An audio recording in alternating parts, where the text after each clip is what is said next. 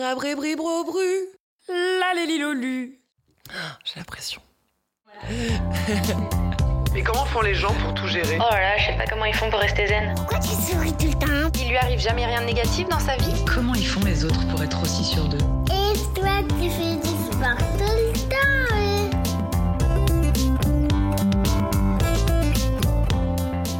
Salut à tous, moi c'est Laurie Tillman, j'ai 31 ans et j'ai longtemps été une hyperactive de la vie. J'ai toujours aimé me surpasser, me challenger et surtout performer dans tout ce que je fais. Mais voilà, depuis peu je ressens un vrai besoin de ralentir, de faire le vide et de trouver un sens à tout ça. Alors dans ce podcast, je vous propose qu'on appuie ensemble sur le bouton pause et qu'on prenne une grande respiration, qu'on s'évade, qu'on prenne de la hauteur et qu'on comprenne comment vivre davantage en accord avec soi, les autres et son environnement. Cet espace c'est le mien, mais c'est avant tout le nôtre. J'y réponds à vos questions en mode solo au micro, où j'y des amis, des auteurs, des artistes qui m'ont inspiré, guidé, porté à un moment clé de ma vie. Et aujourd'hui, j'avais envie d'aller faire un tour vers l'impalpable, l'invisible, ces petits quelque chose que l'on n'explique pas, mais qu'on le ressent, qui nous rassure et nous guide. Parce que oui, on a tous vécu des moments de doute, d'introspection ou de bouleversement, et on a tous un jour été sensibles à un petit signe que la vie nous a posé là, pour aiguiller notre chemin ou trouver une réponse quand notre réalité est un peu embrumée. Perso, tout a commencé avec les heures miroirs. J'y avais jamais vraiment prêté attention avant que quelqu'un m'éclaire sur le sujet, m'expliquant qu'apparemment chaque heure correspondait à un petit message qu'on recevait de l'un de nos anges gardiens. Et puis j'ai commencé à en voir de plus en plus, alors j'ai un peu creusé. Je vous ai questionné aussi et j'ai voulu comprendre, interpréter ce que l'univers voulait m'envoyer comme message. Et c'est là que je suis tombée sur le compte Instagram de la fille de l'étoile, alias Aurore, une jeune femme d'un autre temps qui décomplexe la spiritualité et pose un regard neuf et moderne sur l'ésotérisme. Alors forcément, j'allais pas garder tout ça pour moi, je voulais qu'elle nous apporte tous ces enseignements et j'avais envie qu'elle nous éclaire aujourd'hui, qu'elle ravive notre intuition, rallume nos étoiles, comme elle le fait au quotidien avec ses abonnés, ses patients et prochainement ses lecteurs. Bonjour Aurore. Bonjour Laurie. Comment ça va? Ça va et toi? Bah oui, très bien. Aurore qui est toute stressée. Un petit peu. disait-elle avant. Moi aussi, j'ai l'impression de me lancer dans l'inconnu. C'est vrai que tu touches à un monde qui fascine, qui attise la curiosité, qui peut faire peur aussi, donc on va parler de tout ça. Mais euh, j'aime bien commencer ce podcast déjà en demandant à mon invité de se présenter par ses mots à lui. Qui es-tu, Aurore? Bah, Aurore, j'ai 32 ans, je suis maman de trois enfants et je suis née, comme j'aime bien le dire, de façon un peu étrange avec ce petit quelque chose en plus, des rêves, des sensations, des émotions que j'ai eu beaucoup de mal euh, à appréhender euh, enfant. C'était même une source d'angoisse et jusqu'à l'âge adulte, j'ai cru que j'étais maudite. C'est traumatisant pour Ouais. un enfant. C'est un mot très très fort, mais c'est comme ça que je l'ai vécu. Et comme ça s'est beaucoup décomplexé ces dernières années, ben je me suis de plus en plus écoutée. Et finalement, ben c'est peut-être pas une si mauvaise chose que ça, puisque je suis partie un peu à la découverte de moi-même euh, ces dernières années. Et de tes dons? Exactement. Et j'ai appris à les appréhender, à les comprendre, à les écouter et à vivre avec. Comment on sait qu'on a un don? Est-ce que toi, tu étais consciente de ça? Enfin, Au départ, j'ai l'impression que tu avais plutôt l'impression qu'on t'avait jeté un sort. Et finalement, comment tu transformes et comment tu reconstruis ça en disant, bah, en fait, ça peut apporter du bon pour moi et pour les autres? Je voyais en fait des choses que les gens ne voyaient pas. Et quand j'essayais d'en parler, je disais que j'entendais des choses la nuit, que j'entendais quelqu'un parler, que je voyais des gens, on me disait que c'était pas possible, que ça n'existait pas. Donc on me poussait beaucoup dans mes retranchements et on muselait d'une certaine manière. Et en fait, quand je voyais quelque chose et que j'en parlais, derrière ça arrivait, mais on me disait que c'était pas normal et que c'était pas possible et que c'était dans ma tête. Donc j'ai arrêté d'en parler. Et en fait, moi j'avais un petit calepin et j'écrivais tout dessus. Ouais, Tu l'as toujours? Non, je l'ai perdu avec les, Oh. avec les. Mais je, je continue à le faire par contre. Et il y a des choses que j'ai écrites juste avant le confinement et qui se réalisent aujourd'hui. En fait, en 2019, je voyais en fait un appartement en boucle, en boucle, en boucle. Et j'y voyais je ressentais aussi la présence d'un homme. Mais je pouvais te décrire même la porte d'entrée. Je décrivais même mes abonnés en fait une porte bleue avec des poignées dorées. Je comprenais pas où on voulait m'emmener. Je me voyais descendre en fait ces escaliers. Je voyais des vitraux, mais c'était très parisien, très haussmanien. Je me disais mais pourquoi je vois ça? Et en fait, quand j'ai eu un certain rendez-vous professionnel, j'ai reconnu le lieu. Donc en fait, c'était un de tes consultants, patients, clients, je sais pas comment on les Tout à appelle. fait. Oui. Pourquoi particulièrement, peut-être sans rentrer dans le détail, cet appartement a eu une importance particulière dans ta vie ou il s'est passé quelque chose d'important à ce moment-là? Euh, Je pense que c'est la personne qui est importante. Oui. Ah, d'accord. Oui, donc ça doit être certainement quelqu'un de haut placé. euh, Tout à fait. Oh, incroyable.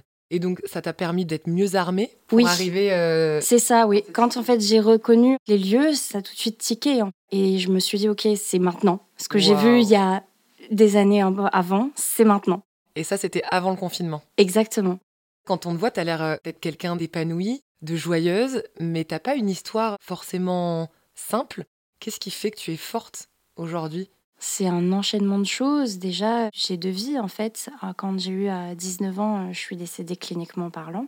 Pendant deux minutes, mon cœur s'est arrêté et j'ai été réanimée. Il y a eu toute une reconstruction derrière qui n'a pas été forcément simple. En plus de ça, j'ai pas forcément fait les bons choix. J'étais très dépendante affective, très perdue. J'avais besoin d'avoir une famille parce que j'en avais pas eu enfant vraiment. Ce qui s'explique avec euh, cette construction d'une famille si jeune, parce que ta plus grande ou ton plus grand à quel âge? Elle a 9 ans, oui. 9 ans. Bientôt 10, Donc tu avais quel âge lorsque tu es tombée enceinte? 22 ans. Donc en fait, tu as construit la famille peut-être que tu n'avais pas eue. Tout à fait. Et ça m'a permis en fait aussi de me construire au final. Aujourd'hui, on est très heureux, il n'y a pas de carence. Enfin, c'est un cocon. J'ai créé ma famille et maintenant, je m'axe plutôt sur ma carrière. J'ai l'impression d'avoir même les reins beaucoup plus solides pour euh, pouvoir appréhender euh, certaines embûches pro. Je pense que j'ai suffisamment d'aplomb maintenant pour approcher euh, certaines personnes, certains consultants qui peuvent avoir beaucoup d'aplomb. Parce que, faut pas se leurrer, la profession que je fais, je la fais aussi auprès de personnes qui ont énormément De pouvoir, de pouvoir, d'influence. c'est ça. Et parfois, on peut se retrouver ben, en quelque sorte un peu piégé face à eux parce qu'ils attendent en fait certaines réponses qu'on ne pourra pas leur donner. Mhm. Et s'il n'y a pas suffisamment de caractère, ça peut être très, dérangeant. Je peux me sentir très mal à l'aise, effectivement. Mais maintenant, j'ai suffisamment cet aplomb pour ne pas me sentir mal à l'aise et pouvoir euh, tenir tête et être rappelé euh, après, justement, pour d'autres questions. Et justement, cette profession, alors tu as un don. Comment tu l'as transformé Comment tu as rendu tout ça actif dans ta vie professionnelle aujourd'hui? Qu'est-ce que tu es voyante? On dit médium, cartomancienne Qu'est-ce que tu as développé et quel est ton blason quoi Je suis les trois à la fois, en fait. C'est trois choses différentes. Alors La raconte cartomancie, c'est l'art de tirer et d'interpréter les cartes. La voyance, c'est voir le passé, le présent et le futur. Et la médiumnité, c'est le fait d'avoir un pied de l'autre côté, de pouvoir communiquer avec les défunts. C'est ce qui se passait quand tu étais Enfant. enfant, quand tu avais 10 ans, toutes ces voix que tu entendais, tu as compris aujourd'hui que c'était ça? Oui, tout à fait. Je savais pas à l'époque. Comme je disais, je voyais des personnes que personne ne voyait, donc c'était assez étrange. Même j'ai cru que j'étais malade. Il faut savoir qu'après mon décès, j'ai demandé de l'aide, hein, psychologiquement parlant, parce que c'est très lourd de passer par là. Et j'en ai parlé parce que je me suis dit, ça se trouve, je suis malade. Et non, pas du tout. Je n'ai pas de pathologie, je n'ai pas de traitement, tout va très bien. C'est juste qu'on m'a dit, ben, il y a des personnes parfois qui sont différentes. Et ça ne s'explique pas. Et d'ailleurs, dans le passé, ces personnes différentes, on les voyait comme des sorcières qui amènent, bon, plus tard, euh, sur ce féminisme, en fait, parce que les femmes sorcières étaient ces femmes indépendantes qui avaient des dons, qui les travaillaient justement pour aider leurs prochains, mais tout ça, on le valorisait pas, comme aujourd'hui. Aujourd'hui, tu as la chance de pratiquer euh, une profession qui est valorisée par la société, pas que, j'imagine que tu passes pas que par des phases ultra joyeuses, mais quand même, aujourd'hui, tu as la chance de pouvoir exercer cette profession de manière libre. Oui, tout à fait. Au début, j'avais un peu peur quand même d'en parler euh, librement, parce que ça reste quand même un métier très controversé. Mais quand on a l'aplomb et que ça se sent, ça se dégage que ben, c'est ce qu'on est, il n'y a pas de question. C'est comme si euh, je disais comme avant que j'étais euh, soignante, c'est du pareil au même. Comme en fait je le vis bien, bah, les personnes se disent bon, bah, c'est quelque chose de normal pour elles, donc c'est quelque chose de normal. Mais comment t'en es arrivé à te dire, ok, vas-y, je tente ma chance Alors en fait, ce qui s'est passé, c'est que je suis revenue vivre sur Paris parce que ça m'appelait et que j'en pouvais plus d'être enfermée euh, dans la campagne. Moi de base, j'ai beaucoup bougé euh, au gré des envies de mes conjoints. J'étais très asservie en fait avant euh, aux hommes et j'ai voulu reprendre mon pouvoir pendant le Covid. J'en ai eu marre. J'ai pété un câble, j'étais enfermée chez moi à faire à manger, m'occuper des enfants, faire les couches lavables. Et un jour, je me suis dit mais je n'en peux plus en fait. Je ne suis pas que ça. Je me suis pas reconnue, je me suis vue en fait en photo et j'ai eu peur. Et donc, en fait, j'ai dit, ben, c'est soit on retourne sur Paris, soit j'y vais toute seule, mais je pars, j'en peux plus. On est revenu sur Paris. et tu avais mis de côté ta médiumnité, cette voyance, la cartomancie C'était quelque chose que j'écoutais déjà, en fait. C'était quelque chose qui faisait déjà partie de ma vie. Donc tu à côté. oubliée physiquement Oui. peut-être, mais cette partie-là, elle, elle, euh, Elle était toujours là sous-jacente. ouais, voilà. Ouais, c'est ça. Et en fait, quand je suis revenue sur Paris, bah, il a bien fallu, à la fin de mon congé parental de ma petite dernière, retravailler. Et donc, je suis allée postuler à l'hôpital Bichat. Ça se passe très bien, je fais la journée d'observation. en réanimation, c'est Oh, ça tout à fait, la réanimation. C'est quand J'adore. même fou, hein, parce qu'il y a quand même un lien entre le fait que tu aies failli perdre la vie, on a dû te réanimer et tu vas Oui. postuler pour un poste de réanime. Ah mais j'adore le monde du soin et je l'ai toujours dit, si demain les conditions changent, j'y retourne. Donc en gros ça se passe très bien, on me dit ok on vous prend, il n'y a pas de problème, on voit que je suis passionnée, que ça coule dans mes veines le soin. Et on me demande, ce qui est étrange, on me l'avait jamais demandé avant, mon acte de naissance. Je ne comprends pas pourquoi, alors que j'ai ma pièce d'identité, tous les papiers de base pour faire un contrat de travail. Je me dis, bon, d'accord, bah, je vais le demander à la mairie de mon lieu de naissance. Et en fait, une semaine, deux semaines se passent, je reçois rien. Je les appelle. Oui, oui, vous savez, avec le Covid, euh, on est un peu en retard dans les papiers, donc euh, bah, vous attendez. Je dis, oui, mais c'est assez urgent, c'est pour travailler à l'hôpital. Les services publics me le demandent pour le contrat, donc il me le faut assez rapidement. Un mois se passe, un mois et demi, deux mois, toujours rien. Et là, la cadre supérieure de l'hôpital Bichat qui m'appelle, qui commence un peu agacée à m'appeler en me disant Je pense que vous nous faites marcher. Je dis Mais pas du tout. Moi, je suis quelqu'un de très sérieuse. J'ai travaillé jusqu'à sept mois et demi de grossesse en réanimation et de nuit. Je suis quelqu'un de très investi et de très passionné. Je me donne à fond. elle me dit non, mais euh, je pense vraiment que vous n'êtes pas motivé pour travailler pour nous. Je dis écoutez, en plein Covid, pas motivé pour Ouais. postuler pour 1600 euros par mois. Je peux vous dire qu'il faut être motivé. Elle a commencé à très mal me parler, je dirais pas comment. Je dis écoutez, je pense qu'effectivement on pourra pas travailler ensemble parce que vous vous adressez trop mal à moi et je suis pas votre chien en fait. Et j'ai raccroché sur ça. Et il restait qu'un mois de congé parental. Waouh. Ah, c'était tendu. J'ai ma meilleure amie qui me dit Mais Aurore, tes tirages de cartes, pourquoi t'en parles pas plus? Pourquoi tu fais pas en dématérialisé? Par téléphone On est en plein Covid, tout le monde est enfermé. Tu ne peux de toute façon pas voir les gens en vrai. Appelle-les Et je lui dis Bon, ok. J'ouvre, boum, 600 demandes en larmes le lendemain devant ma banquière. Comment on fait? Comment on gère? Comment on crée sa boîte? En panique. Et attends, un mois plus tard, en décembre, je reçois mon certificat de naissance. Ah bah oui. Mais Bon, du coup, tu l'as envoyé à la banquière et, Oui. pas, et pas à l'hôpital Bichat. Ah là, c'est ça. Et alors, à ce moment-là, tu t'étais pas tiré les cartes en disant non mais c'est pas possible, je vais trouver une réponse quelque part. Est-ce que dans ta tête, cette éventualité-là, elle s'était jamais présentée à Non, c'est toi vrai que je me tire très très très rarement les cartes. Ah ouais, tu Ouais. tires les cartes aux gens mais pas à toi. Oui, moi je m'écoute beaucoup par rapport à moi au niveau de mes visions, mes sensations et mes rêves que j'écris, comme je te disais juste avant, euh, sur mon calepin. Donc tes rêves, tu estimes qu'ils peuvent être prémonitoires Oui. ou peuvent te permettre de te protéger, enfin te mettre en garde par rapport à une situation euh, future? Oui, tout à fait. C'est le cas pour tout le monde? Je saurais pas te dire, je suis pas les autres. En fait, les rêves prémonitoires, ils ont une sensation étrange, différente d'un rêve normal. Et quand on a cette espèce de sensation étrange et différente, j'invite toujours les gens à les écrire, à revenir après dessus et s'écouter. Si on estime qu'il y a un message derrière, il faut l'écouter, c'est important. Donc concrètement, quand on vient te voir, qu'est-ce qu'on te demande et qu'est-ce que tu proposes? Alors moi, je propose soit des séances de 30 minutes, c'est du, entre guillemets, classique, hein, c'est travail, argent, amour. Soit on va sur du 45, et là, ce que je dis, il faut avoir beaucoup de questions. Très souvent, on va être sur des personnes professionnelles dans les affaires, c'est beaucoup d'avocats. Ils m'attrapent et me chargent de questions et ils m'enchaînent. Donc les avocats te demandent des Ah ouais. conseils pour leurs Ah Non, mais, je suis quand même très friande de ça parce que ils ont mais tellement de questions en c'est réalité. fou, des gens si rationnels. Ah mais bien sûr, mais pas si rationnel que ça. Ah. Moi, je pense ce sont de grands acteurs et des personnes très intuitives. Mais tu aides à développer cette intuition finalement. Oui, au final. Ton, ton métier, c'est aussi de l'intuition. Oui, bien sûr. Ce don, c'est de l'intuition. Et je pense qu'en fait, on a tendance à refouler notre intuition. On a tous de l'intuition de toute façon. Bah, les enfants, les premiers, sauf que nous, en fait, par l'éducation, par Oui. euh, tout ce qu'on nous enseigne, on a tendance derrière à la bafouer et c'est dommage finalement. C'est ce dont tu traites, c'est de l'intuition euh, plus plus. Tout à fait. En fait, il faut savoir qu'un enfant de 0 à 7 ans est complètement... Il n'est pas formaté. Il est encore bien ouvert sur l'autre côté. Et après, il y a plusieurs cas de figure. Soit il reste ouvert, soit il se ferme jusqu'à environ l'adolescence, soit il reste totalement fermé à cause de la société et de ses schémas préconçus. Mais ouvert sur l'autre côté, c'est-à-dire? En fait, un enfant a ses capacités médiumiques. Il est encore ouvert. On ne lui a pas encore appris euh, le bien du mal. euh, Il n'a pas encore été formaté à faire des différences entre telle et telle personne. Il s'écoute en fait encore l'enfant. Moi, je fais attention à des petits signes de la vie, mais bon, j'y fais attention parce que j'ai envie d'y faire attention et j'y prête attention à ce moment-là parce que j'ai besoin de réponses, ou alors la vie est réellement capable de nous envoyer des petits signaux pour nous guider. On nous en envoie tous les jours. On est dans une sphère très matérielle aujourd'hui. On pense que matériel, on vit que matériel. On n'écoute plus nos émotions. Rien que dire un je t'aime, on ne Mm. sait plus le faire. Et quel impact ça peut avoir sur nous, sur la personne à qui on le dit, sur notre entourage?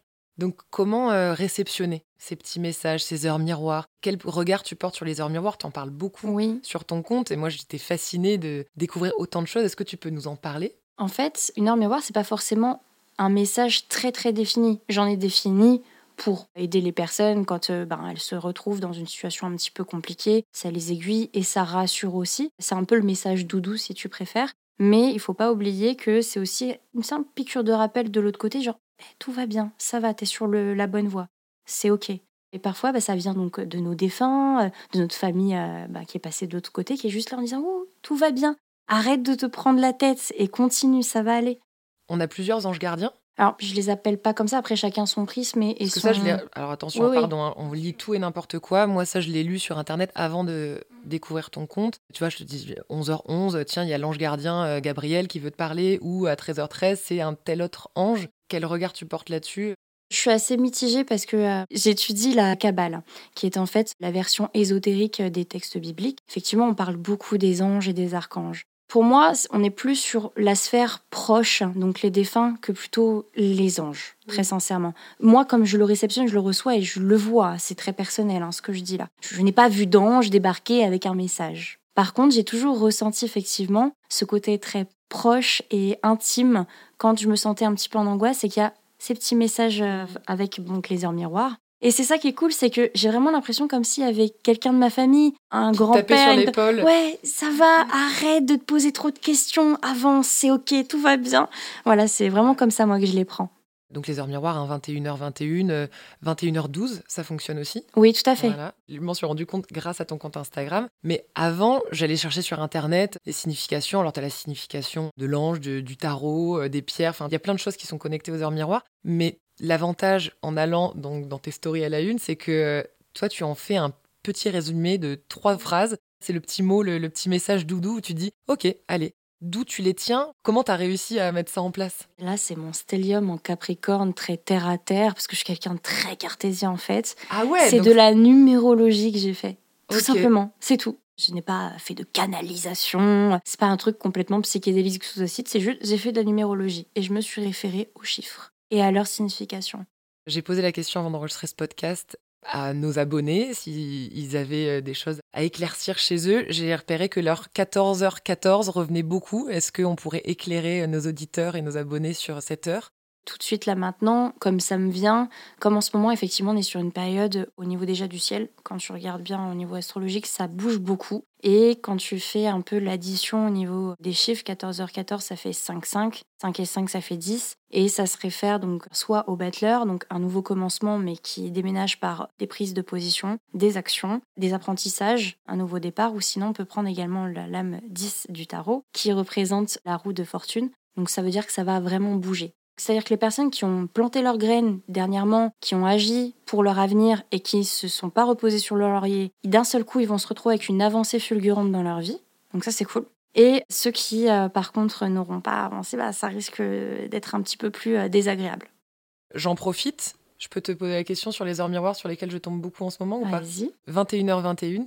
Moi, elle me fait beaucoup penser à l'amour. Elle parle de remise en question, écouter ses valeurs et de savoir poser ses limites. 3 à Ouais. 3, c'est donc 6. Chez Marseille, c'est le choix. La prise de décision au niveau des C'est qui sentiments. Marseille? Le tarot de Marseille, excuse-moi. Ah d'accord. Salut Marseille. Bonjour Marseille. 13h13 aussi, beaucoup ces derniers jours avant de te recevoir. Moi, je l'aime bien. C'est en gros une recherche d'équilibre. Le chiffre 8 me fait penser au 8 de trèfle. Encore une fois, on parle de mariage, d'union et on parle de prise de position aussi par rapport à ça. 8 de trèfle chez le Normand, c'est aussi couper ou continuer. Comment on peut s'éveiller à notre spiritualité? Parce que moi, je parle de ça à mon frère, qui est cartésien, maths sup, maths p, 18 ans, mais alors bien cadré, quoi. C'est quoi son signe astrologique? Il est balance. Ah, j'adore les balances. Hugo. Ah, Ah. ah. Mais donc, c'est vraiment rationnel. Et je lui parle de ces petits signes, de ces heures miroirs, de cette spiritualité qui m'éveille, qui me rassure. Et il me regarde avec des yeux. Je suis la grande sœur perchée, tu vois. Donc, comment on éveille quelqu'un d'aussi cartésien à la spiritualité Ou au contraire, comment rationaliser le fait de peut-être trop y prêter attention? Déjà, un éveil, c'est spontané. C'est personne d'autre que soi-même qui l'enclenche. Et je pense aussi, déjà, il est jeune, pour commencer. Il doit d'abord se construire sa vie matérielle, sa sécurité. Une fois qu'il sera en sécurité, qu'il sera bien, il va donc baisser ses gardes au niveau de la matérialité, étant donné qu'il sera dans un certain confort. Et donc, il va beaucoup plus s'écouter. Mais de toute façon, j'ai remarqué une chose, c'est au moment du retour de Saturne qu'on s'éveille beaucoup plus, qu'on se remet en question. Ça veut dire quoi le retour de Saturne? En astrologie, le retour de Saturne, c'est environ entre 27 et 31 ans. Cette planète revient à sa position d'origine quand tu es né. Mais tous les 30 ans. hein. Mais euh, vers la trentaine, c'est là où c'est un peu plus compliqué parce que tous tes vieux schémas qui euh, ne sont plus stables et fiables s'effondrent. Donc tu as l'impression que ton monde s'écroule d'un seul coup et c'est très déstabilisant. Mais c'est pour une bonne cause, c'est juste pour reconstruire les fondations stables de ta maison, si tu préfères, de ton avenir. J'avais repéré euh, pas mal de choses que je ne connaissais pas avant de découvrir ton compte. Je pense aux flammes jumelles, aux âmes jumelles. Est-ce que tu peux nous éclairer sur ce sujet? Alors en fait, le problème, c'est que ces dernières années, il y a énormément de personnes qui vendent des consultations, des prestations, des objets doudous, des bougies pour qu'on retrouve ou qu'on trouve sa flamme jumelle. Il faut savoir que tout le monde n'en a pas une. Une flamme ou âme jumelle, c'est pareil. C'est ni plus ni moins une âme qui a été scindée en deux avant son incarnation et placée dans deux corps différents. Et l'objectif, c'est que les deux trouvent leur équilibre en contact de l'un et de l'autre, mais aussi se trouvent eux, chacun de leur côté. Et en général, c'est souvent des relations manquées, loupées, où chacun n'est jamais à la hauteur de l'autre. Soit il y en a un qui est en train de s'effondrer et l'autre est en train de cartonner dans sa vie. Et ensuite, inversement, c'est terrible. Donc en fait, vaut mieux pas trop la trouver, j'ai l'impression. Franchement, non, parce que c'est une très très belle histoire. Est-ce que ça peut être dans l'amitié ou dans l'amour aussi Non, c'est que de l'amour. Il n'y a pas d'amitié, c'est vraiment que de l'amour. Et en fait, pour cette personne-là, tu es prêt à donner ta vie, quoi. Waouh. Clairement. C'est quelque chose de très fort. C'est l'autre partie de toi-même.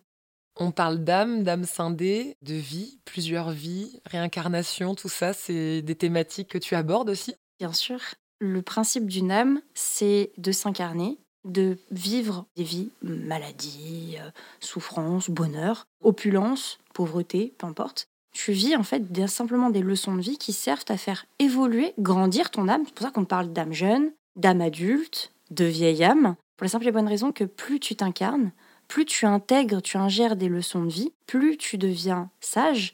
Et l'objectif, c'est d'avoir suffisamment appris pour ensuite rester de l'autre côté et aider les pauvres pèlerins qui sont en cours d'incarnation. D'accord. C'est un peu Donc en fait, l'objectif. nous, on est des pèlerins, quoi. C'est exactement On ça. est les moldus. Voilà, On c'est ça. moldus. On est, on, est, on est dans la sauce, nous. C'est-à-dire que en fait, on arrêtera toutes nos vies le jour où on aura vraiment tout appris. Exactement. Et là, on pourra rester de l'autre côté, tranquillou, euh, dans nos À petits nuages, euh, avec nos petites ailes et tout, quoi. C'est exactement ça. Aïe, aïe, aïe, d'accord. Je peux te demander, Aurore, si je suis une vieille, une jeune, une âme sympa, euh, pas sympa Non, pour moi, tu te réfères plutôt à l'âme adulte parce que tu as été encore dans la matérialité, mais il y a cette espèce d'ouverture d'esprit, le il y a quelque chose d'autre, il y a ce côté altruiste, curieux, tu vois. Et pas genre, non, il y a que ça, c'est comme ça, et pas autrement, il y a rien après la mort. Ça, c'est une âme jeune. Ça, Une âme jeune, ok. Les âmes jeunes, personnellement, je suis pas entourée d'âmes jeunes parce que justement, il peut pas y avoir de communication, c'est pas très fluide, c'est très, c'est comme ça et pas autrement, très fermé. Donc toi, tu dois être une vieille âme alors? Ouais. ouais, je suis Old fatiguée. school, quoi. Ouais, c'est ça, j'en peux plus. Ok, donc là, après, là, toi, c'est fini. Tu peux Non, je partir tranquille te reposer. Je sais que j'en aurai encore une autre C'est derrière. Ouais. Comment tu peux savoir ça? Je le ressens vraiment sale, sale, sale. Non, mais genre. Mais parce qu'en fait, ce qui se passe, c'est que derrière, il va se passer encore plein de choses au niveau de l'humanité. Et je pense qu'il y a encore beaucoup à apprendre. Et je suis personne, enfin, il y en a plein d'autres hein, comme moi. hein. C'est juste que j'ai eu plein d'incarnations. Mais euh, je pense qu'il y aura encore euh, à œuvrer euh, effectivement sur cette planète pour aider les gens. Mais je pense que c'est l'une des raisons pour laquelle aujourd'hui on est de plus en plus ouvert sur cette spiritualité, sur l'ésotérisme, sur euh, les métiers qui touchent au bien-être, au mieux-être. Parce qu'en fait, on n'a pas le choix, sinon on fonce droit dans le mur. Je pense que notre humanité, là, on est en train de passer un cap. Oui. Il y a un cycle qui est en train de se tourner. Ah oui, oui. On sent qu'on est vraiment sur un virage très serré d'ailleurs. Et il y a même plus de nuances. C'est tout ou rien maintenant. C'est soit on est face à des gens très fermés, très durs, très froids, égoïstes, violents hein, même, soit on est sur des personnes qui en donnent trop. On parle de vibration. Souvent, quelqu'un qui vibre haut, quelqu'un qui vibre bas. Qu'est-ce que c'est qu'une vibration? Comment on vibre? Ce sont tes énergies si tu préfères. Imagine en fait, toi tu es euh, un broc d'eau. Un quoi? Un Un brodo broc d'eau. Ah oui, une carafe. Voilà.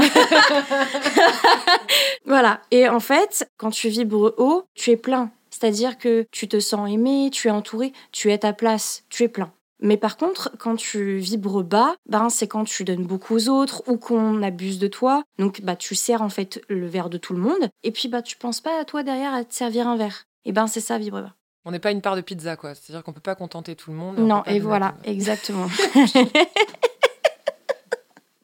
On parle de vibration, ça m'amène au magnétisme. C'est quoi le magnétisme et en quoi euh, t'as des messages à me faire passer là-dessus? En fait, le magnétisme, on le diffuse par les extrémités, par les mains. Donc parfois, tu as des moments où tu as les mains qui chauffent. ah bah, J'ai souvent plutôt les mains froides tout le temps. Bah ça, c'est parce que tu vibres bas, justement. À trop donner aux autres. Tu décharges pas des énergies des autres. C'est pour ça que tu vibres bas, que parfois tu es fatigué, tu peux te mettre à pleurer pour un rien. Donc je viens d'apprendre que je vibrais bas. Voilà. Mais c'est pas grave, Voilà. ça se change. On peut renverser la tendance Ah, cool. en pensant à soi, en prenant un bain, en se massant avec des huiles, en allant te balader dans un muséum avec de- ton livre audio dans les oreilles ou de la musique. Penser à soi et faire quelque chose qui t'ancre. De la marche, euh, enfin voilà, des choses Mais on a créatives tous un magnétisme en nous. Le magnétisme, c'est des énergies en fait qu'on va diffuser pour pouvoir, par exemple, aider les autres en les soignant, euh, ou alors effectivement pouvoir manier cette petite chose qui est un pendule. Une personne qui n'a pas de magnétisme, en fait, sera obligée de bouger sa main en fait pour faire bouger le, le pendule. Moi, j'ai pas besoin en fait de le faire bouger. C'est le magnétisme en fait qui va tout seul le faire bouger. À quoi sert le pendule et comment tu t'y prends? Tu l'utilises quoi qu'il arrive dans tes séances? Alors le pendule, il va servir à petit 1, tu peux retrouver des objets ou des personnes avec. Petit 2, à avoir des réponses divinatoires. Et petit 3 aussi, alors ça c'est pour les guérisseurs, je le fais pas, par trouver des zones en fait à traiter euh, au niveau de la santé quoi. Ah oui, donc euh, lourd de sens ce pendule. Ah oui, c'est un outil, hein, c'est pas un jouet. hein. On parlait tout à l'heure des cartes, tirer les cartes. Moi, j'ai ma meilleure amie qui s'est acheté un oracle, donc on s'est amusé pendant tout un week-end à essayer de comprendre tout ça et essayer de se tirer les cartes soi-même. Est-ce que on allait droit dans le mur concrètement, ou alors est-ce qu'on a le droit, est-ce qu'on peut se tirer les cartes soi-même et essayer d'apprendre? Alors, déjà, tu peux apprendre à tirer les cartes et les interpréter de façon littéraire. C'est ce que je te disais tout à l'heure, c'est euh, l'art de la cartomancie. Tu peux être cartomancienne sans être voyante et médium. C'est totalement autorisé. C'est une interprétation d'une image, d'un message. Ça, c'est pas un problème. Par contre, il est important ben, nettoyer sa zone de travail, de le faire de façon sérieuse et aussi derrière de nettoyer encore une fois sa zone de travail. Alors quand tu dis nettoyer, c'est quoi? C'est la table qui reçoit le oui, jeu? le lieu, et même l'air. Donc, bon, je l'ai vu, tu as par exemple de la sauge blanche, ouais. encens, sauge blanche. euh, bois Voilà. Palo Santo. Exactement. Tu peux utiliser ce genre de choses-là. Ah. Moi, je suis très fan de papier d'Arménie. C'est plus écolo. J'aime beaucoup aussi l'encens de dragon. Alors moi, parce que je travaille vraiment de façon euh, intense. Dans le sens où, en fait, je vois beaucoup de monde et je brasse beaucoup d'énergie. Donc toi, tu dois te purifier toi-même. euh, Exactement. Le problème, c'est quand tu vibres bas, après, tu peux attirer des trucs pas très cool comme des entités. On en était aux cartes. Comment tu nettoies un jeu de cartes? Il n'y a pas besoin de le nettoyer, c'est ton espace. Le jeu en lui-même, il faut pas le nettoyer. Moi, je vois tous les jours, en fait, des gens qui nettoient, qui nettoient, qui nettoient, qui nettoient. Non. Parce qu'en fait, à force de le brasser, je pense que tu vois, le jeu dégage quelque chose. Bah oui, oui. C'est mes énergies qu'il a dedans. Ouais. Et si tu le nettoies tout le temps, tu le vides tout le temps. Mais c'est vrai qu'il est chargé. Hein. Bah Je oui. le vois là. C'est normal. un- ça, fait même un- ça me fait un truc dans le ventre. Ah oui, c'est normal. pas et, bah oui, oui, il est, il, et est, de- il, est, il est puissant. Et puis, je, je peux te dire que moi, en consultation, il me rentre dedans. C'est moi Ah qui ouais, arrondis les angles. hein. Il a un sacré sens. caractère. hein. Je le sens. C'est très bizarre. Ça m'a jamais fait ça. C'est normal. Mais c'est le magnétisme. Ça, ah c'est que ça, ouais. C'est ça alors? Oui, oui. C'est-à-dire qu'il y a des personnes qui vont ressentir que quelqu'un face à elles ont un don, comme tu l'appelles. Mm. Moi, j'appelais ça plutôt des facultés ou du magnétisme. Mais toi, ça va être par exemple une boule dans le ventre à une certaine zone. Dès que tu es en contact avec quelqu'un qui a du magnétisme, moi, par exemple, j'ai des fourmis dans toutes les lèvres. Je sens plus ma langue et j'ai des fourmis en bas des reins. Ça, c'est mon signal de il y a quelqu'un face à toi. Lourd en énergie, c'est-à-dire qu'on est sur quelqu'un qui soit a du magnétisme, soit voix, soit les deux, Donc là, c'est ce que tu ressens aussi? Oui, oui. Enfin, moi, j'ai là, j'ai juste le bout de la langue, effectivement, qui est un peu engourdi. Donc, euh, donc voilà. Juste pour finir sur les cartes, moi, je connais le jeu de tarot ou l'oracle. Il y a d'autres choses qui existent? Alors, tu as le tarot, Ouais. 78 lames, 22 lames majeures, 56 mineures. C'est quoi des lames? C'est les cartes. Ah oui, d'accord. Ok. Ça a été créé en 1433 et en 1434, le Vatican a interdit, Interdit. ce jeu qui venait donc du Moyen-Orient. On sait que ça vient encore de plus loin. Il y avait des jeux euh, en bois hein, avant, même euh, au temps des Égyptiens. Enfin, voilà, c'est très vieux. Donc, tu as le tarot. Tu as ensuite donc les oracles, type oracle de Béline, avec des messages assez euh, concis, c'est simple. Ça, c'est plus simple. Si on devait commencer par euh, un jeu accessible, l'oracle, c'est ce qu'il y a de plus C'est ça, voilà. ouvert. Après, c'est pas ce qu'il y a le plus précis, le plus pointilleux. Moi, j'aime bien la précision. J'aime bien quand c'est Donc- incisif. Toi, tu serais plus vers le tarot. Non, Ah. moi je suis cartomancie traditionnelle. Ce sont les jeux de cartes à jouer. Tu peux tirer les cartes avec un jeu de 54 cartes, un tarot à jouer. Genre l'as, le roi, tout ça? Exactement. Tu as ça, toi, là? Bien sûr, bah, le normand déjà c'est basé sur ça.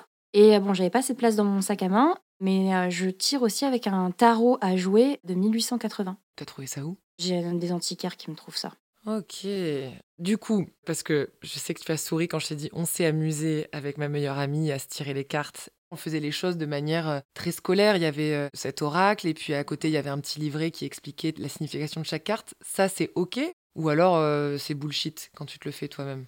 Je saurais pas dire, j'ai pas vu Ouais. le jeu. Après, si c'est fait euh, bon enfant, et il n'y a pas de problème, tu vas pas attirer euh, des petits démons. euh, Enfin voilà, c'est mignon. Du moment que c'est fait avec de bonnes intentions, il y a aucun Mais on problème. s'imprégnait du jeu, il fallait le couper en deux, je m'imprégnais, on posait une question, et boum, après la carte arrivait, et puis souvent c'était assez probant. Ouais, c'était pertinent. ouais, ouais. c'était assez pertinent. Là, aujourd'hui, j'ai envie d'aller m'acheter un petit oracle. Comment je m'y prends? Où est-ce que je vais? Comment je le choisis? Est-ce que c'est le jeu de cartes qui te choisit?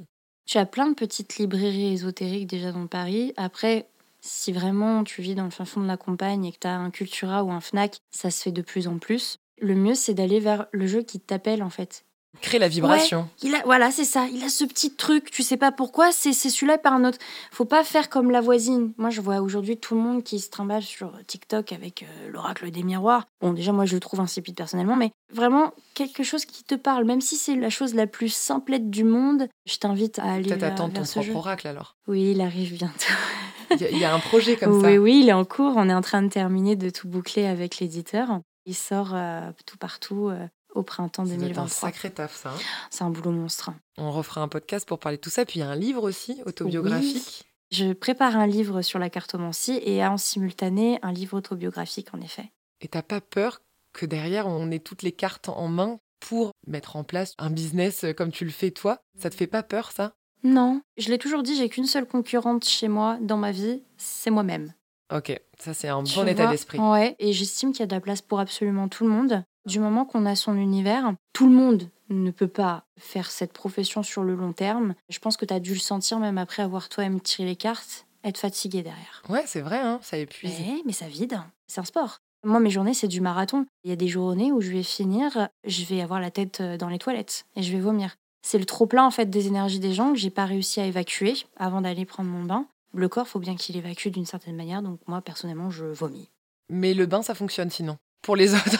Oui, oui, oui, oui. Quand on n'est pas de manière euh, comme moi où on enchaîne, bien Ouais. sûr. C'est ce que je te disais tout à l'heure. Si par exemple tu te fais une petite séance en soirée entre copines, je recommande toujours de se laver derrière. Avant de terminer, j'ai posé la question à nos abonnés s'ils étaient curieux de ton travail et s'ils avaient des questions, bah, que c'était le moment. Alors c'est parti. Comment écouter son instinct au quotidien, tiens?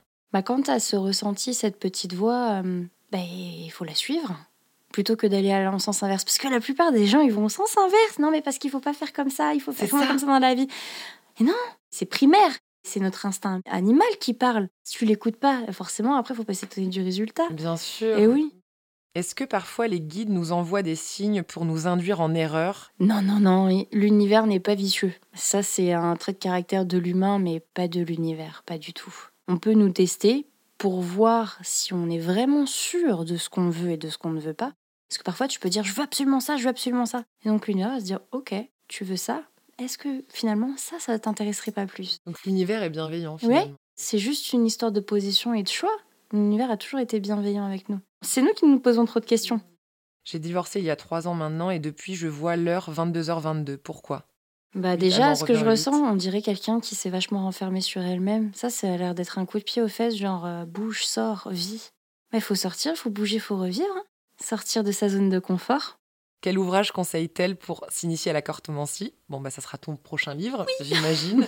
Comment Aurore arrive à gérer les répercussions physiques de son travail? C'est très très très dur. Il faut savoir que euh, cette année a été très compliquée parce que ma vie perso a beaucoup empiété sur ma vie pro. Donc je devais gérer de front déjà une vie perso assez mouvementée par rapport à mes enfants. Un cyberharcèlement qui a commencé au même moment, mais en simultané. hein. Ça a été terrible. Plus en fait la charge de travail. Et en fait mon corps n'a pas supporté. J'ai fini trois fois à l'hôpital sous morphine pliée en cas de douleur. Donc vraiment, c'est pour ça que je dis, faut vraiment vous délester de ces énergies ou quand vous avez tiré les cartes. C'est pas un jeu. Parce que vraiment, ça peut impacter physiquement et psychologiquement euh, parlant. Vraiment, vraiment. Quand je vois, en fait, même, par exemple, des lives TikTok où pendant des heures et des heures et des heures, elle tire, elle tire, je me dis, waouh! Mais euh, vibratoirement parlant, elles vont se flinguer. Donc, euh, moi, en fait, ce que je fais maintenant, c'est que j'apprends à poser mes limites. J'apprends à dire non. Quand j'ouvre un message, qu'il est 1h du matin et qu'on me dit oui, par rapport à ma consulte, je réponds plus. Parce qu'avant, je le faisais et je m'en suis très vite rendue malade. Et si quelqu'un n'est pas content, je préfère dire ben, soit qu'on reporte parce que je suis pas bien, soit je rembourse. Mais je préfère en fait poser mes limites et apprendre à dire non. Dire non aux autres, c'est se dire oui C'est à soi-même. C'est Exactement. important de se préserver, de se protéger. Merci infiniment Aurore pour euh, ce témoignage. On a hâte de te lire, j'ai hâte de découvrir aussi cet oracle. Et puis prends soin de toi. Merci de prendre soin de nous aussi. Merci de nous éclairer par ta bienveillance et par euh, cette faculté, ce don. J'ai quand même envie de dire don. C'était un bonheur de te recevoir. Avec Vraiment. grand plaisir, c'était partagé. Merci, j'espère qu'on vous aura éclairé euh, de mille étoiles. Prenez soin de vous les amis, on se retrouve très très vite dans Comment tu fais. Bisous Si vous voulez être au taquet pour chaque sortie, n'hésitez pas à vous abonner sur l'appli de votre choix. On peut aussi se retrouver sur Insta. Et si toi qui écoutes ce podcast, tu sais aussi lire, alors tu peux retrouver toutes mes méthodes au top, tonique, organique, positive, en librairie. Merci à toutes celles qui ont participé à la création de cette émission, aux Wonder réalisatrices Margot Roll et Céline Malvaux pour leurs good vibes, à Marthe Cuny au montage, et merci à mon deuxième cerveau, Amandine Gombeau, de m'accompagner dans ce super voyage.